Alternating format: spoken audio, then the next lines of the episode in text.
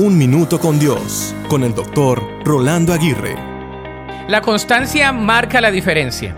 Alguien dijo que no es la fuerza, sino la perseverancia de los altos sentimientos la que hace a los hombres superiores. La constancia lo alcanza todo sin prisa, pero también sin descanso.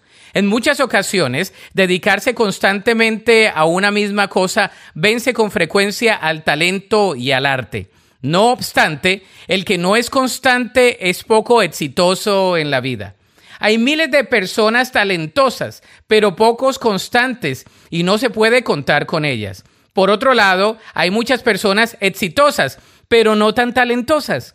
¿Cuál es la diferencia? La diferencia es la constancia con la que puedan afrontar y enfrentar las cosas. La constancia es la virtud por las que todas las cosas dan fruto.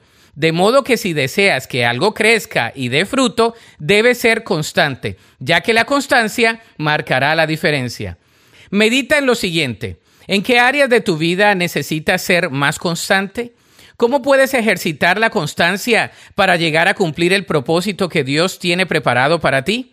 Hoy podemos decidir ser más constantes, esperando cosas grandes de parte de Dios, aprendiendo en los aciertos y desaciertos de la vida pero siempre con la fe enfocada, sabiendo que lo mejor está por venir.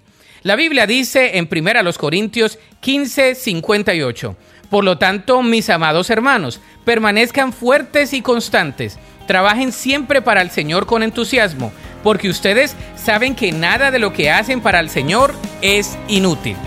Para escuchar episodios anteriores, visita unminutocondios.org.